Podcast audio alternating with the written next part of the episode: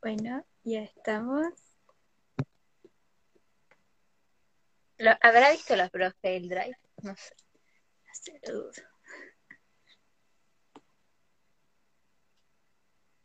En caso de, sé.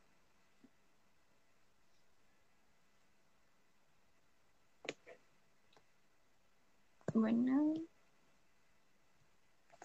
Vamos a esperar un cachito más.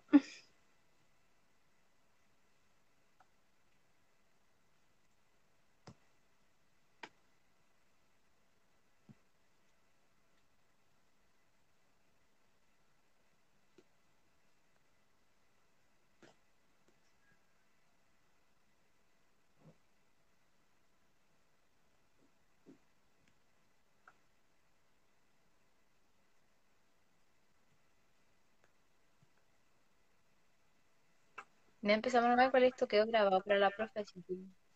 Sí, tal vez sea un intermedio. Bueno. Hola a todos los que se están uniendo. Esto queda grabado, ¿verdad? Sí. sí. Se supone que queda grabado. ¿Eso no va? Hola a todos, ¿qué tal? Aquí lo saluda Valentina Campos, locutora de Escucha y Conta en compañía de Araceli Hidalgo. Buenas, ¿cómo va su día? Ojalá hayan visto ayer el video de nuestros compañeros. Lo más probable es que para algunos pareció muy largo y poco interesante, pero nunca sabes cuándo estarás frente a una persona que usa estos conceptos o habla de los principios como si fuera prácticamente el clima.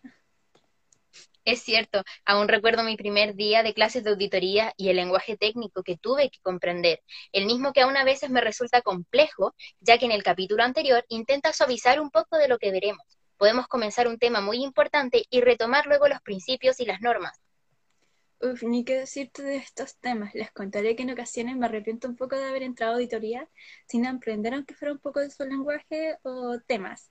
Así que por eso nos tienen aquí nosotras, eh, lo vivimos y queremos que algunos eh, no vivan esa brecha educacional entre los liceos eh, científicos humanistas y técnicos. Bueno amigos, para comenzar, hoy estaremos hablando de la ética profesional y de algunos de los casos de fraudes que se pueden relacionar con los principios del código de conducta, ya que, aunque nuestra intención es hablar de contabilidad, debemos detenernos y hablar del profesional que se desarrolla en esta área, pero lo primero es lo primero. Araceli, ¿por dónde deberíamos comenzar? Uh, bueno, vale. Te diré y les diré a nuestros oyentes que antes de la ética me gustaría decir cuál es el perfil y el rol de un contador auditor. Bueno, respecto al perfil es, hay ciertos factores que influyen. Diré algunos, pero hay más, obviamente. Aquí tenemos la evolución de la economía mundial, eh, la globalización, el acelerado crecimiento de los negocios y los mercados y la competitividad.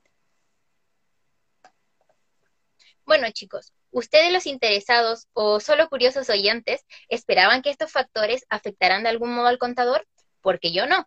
Pues bien, nosotros aprendimos y esperamos que ustedes aprendan que estos factores determinan los nuevos desafíos que el CPA, o sea, el contador público auditor, debe enfrentar y asumir. Exacto. Bueno, ahora continuemos. Con un poco de tiempo verán que estos temas eh, se van relacionando entre sí y ahora como tema número dos, para aquellos que quieren estudiar auditoría, el profesional CPA o como dijo Vale, el contador público auditor, puede desarrollarse en diversas áreas, tales como auditoría interna y externa, eh, contabilidad, finanzas, tributación, administración, recursos humanos, economía y ser asesores y consultores. Esto es más al sentido independiente. Son bastantes, ¿verdad? sí, son hartas. Imaginemos que algunas de esas áreas mm, no les suenan de nada. Si es así, los invito a ver nuestras publicaciones eh, tituladas Curiosidades en nuestro Instagram Escuchiconta, donde podrán leer con más calma de qué va tributación, finanzas y así las demás. Vale, ¿me puedes comentar lo que sabes del rol del contador público? Por supuesto, el contador público auditor es un profesional dedicado a aplicar, analizar e interpretar la información contable y financiera de una organización, se le conoce como un experto en ciencias empresariales y hago énfasis en que por excelencia es un profesional de em, las áreas que mencionamos anteriormente. Yeah, ahora sí, gente. Em, dejando ese tema, ahora les quiero saber, ¿qué es la ética? ¿Para qué nos sirve?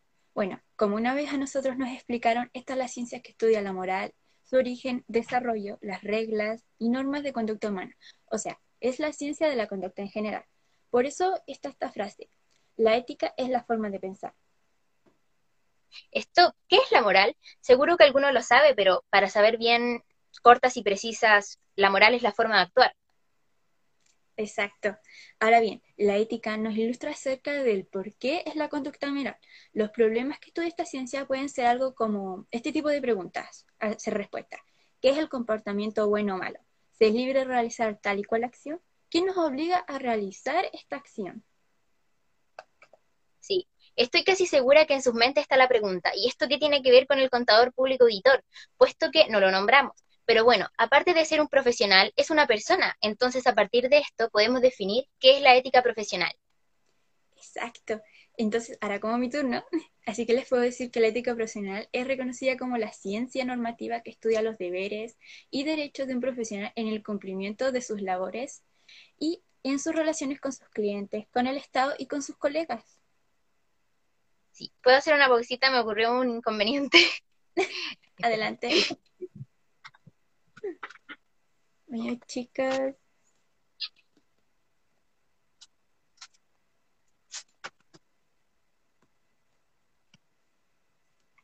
Son cosas que suceden. Ahora sí, creo. Que no.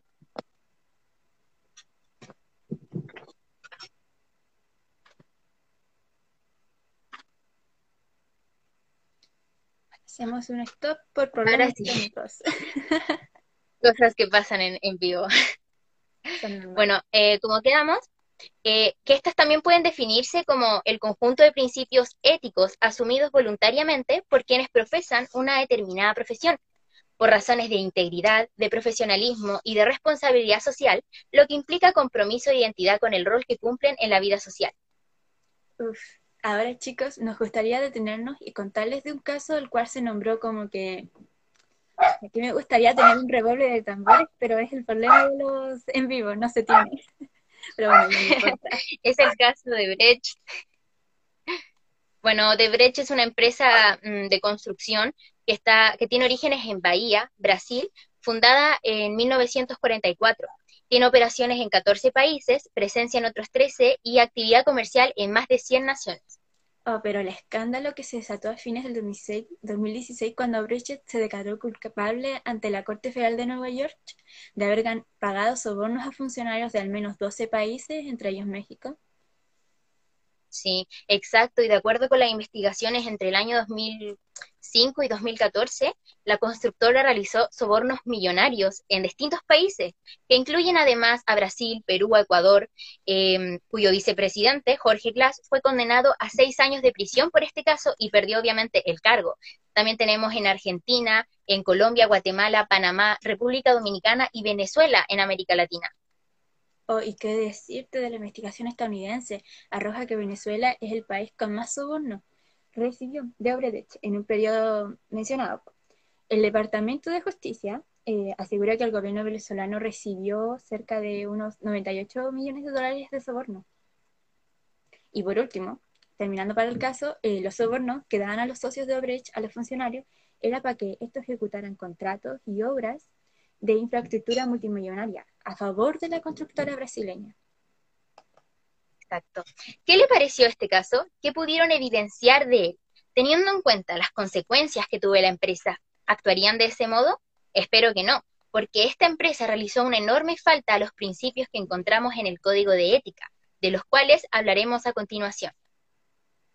Bien, el dominio eh, de los colegios profesionales es fijar unas normas deontológicas eh, que adaptadas a las realidades de cada profesión ayudan por un lado a definir la claridad de la conducta ética deseable de sus profesionales y por otro evitan comportamientos no deseados que reabundan en un desmérito de la profesional, en general que desprestigia el colectivo de la profesión que la ejerce. Sí, el Código de Ética Profesional del Contador Público está destinado a servir como norma de conducta a los profesionales de las ciencias contables en general, y que como profesional de, de formación científica y humanista debe orientar su práctica profesional a la función social que desempeña, promoviendo las condiciones para el progreso económico y bienestar de la sociedad. Bien. Ahora, de acuerdo con la IFAC, o más bien con la Federación Internacional de Contadores, esta eh, declara los siguientes principios fundamentales. Primero tenemos la integridad, ser franco y honesto en todas las, las relaciones profesionales y empresariales. Luego está la objetividad, no permitir que eh, prejuicios, conflictos de interés e influencia indebida de terceros prevalezcan sobre los juicios profesionales o empresariales. También tenemos la competencia y diligencias profesionales.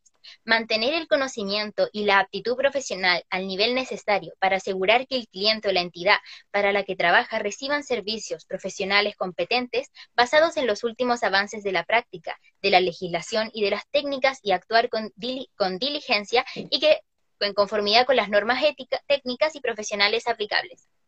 Casi por último tenemos la confiabilidad, que habla sobre respetar la confiabilidad de la información obtenida como resultado de las relaciones profesionales y empresariales, y en consecuencia no revelar dicha información a terceros sin autorización adecuada y específica, salvo que exista un derecho o deber legal y profesional de revelarla, ni hacer uso de la información en beneficio propio o de terceros. Exacto. Y también, ahora pues y por último, tenemos el, comportamiento profesional, o sea, cumplir con las disposiciones legales y reglamentarias aplicables y evitar cualquier actuación que pueda desacreditar a la profesión. Exacto. Bueno, ¿cómo les pareció todo esto? O sea, yo encuentro que hace mucha relación al caso que expusimos, pero bueno, debo aclarar que en el Código de Ética del Colegio de Contadores de Chile se encuentran eh, muchos más principios éticos pero la IFAC como un ente profesional y hablando generalmente solo considera esto. Bueno, queridos oyentes, esto fue todo por este capítulo. Ojalá verlos en el próximo con, con más energía y ojalá tengamos más espectadores en la próxima oportunidad. Pero por ahora el contenido del próximo capítulo será sorpresa hasta que vean nuestro, eh, nuestro post de spoiler titulado Curiosidades. Y no olviden también echarle una ojeadita a nuestro site eh, ya que ahí podrán encontrar los dos códigos que estamos mencionando eh, y que manejamos y también otros documentos interesantes. Hasta luego. Bye. Cuídense todos. Sí.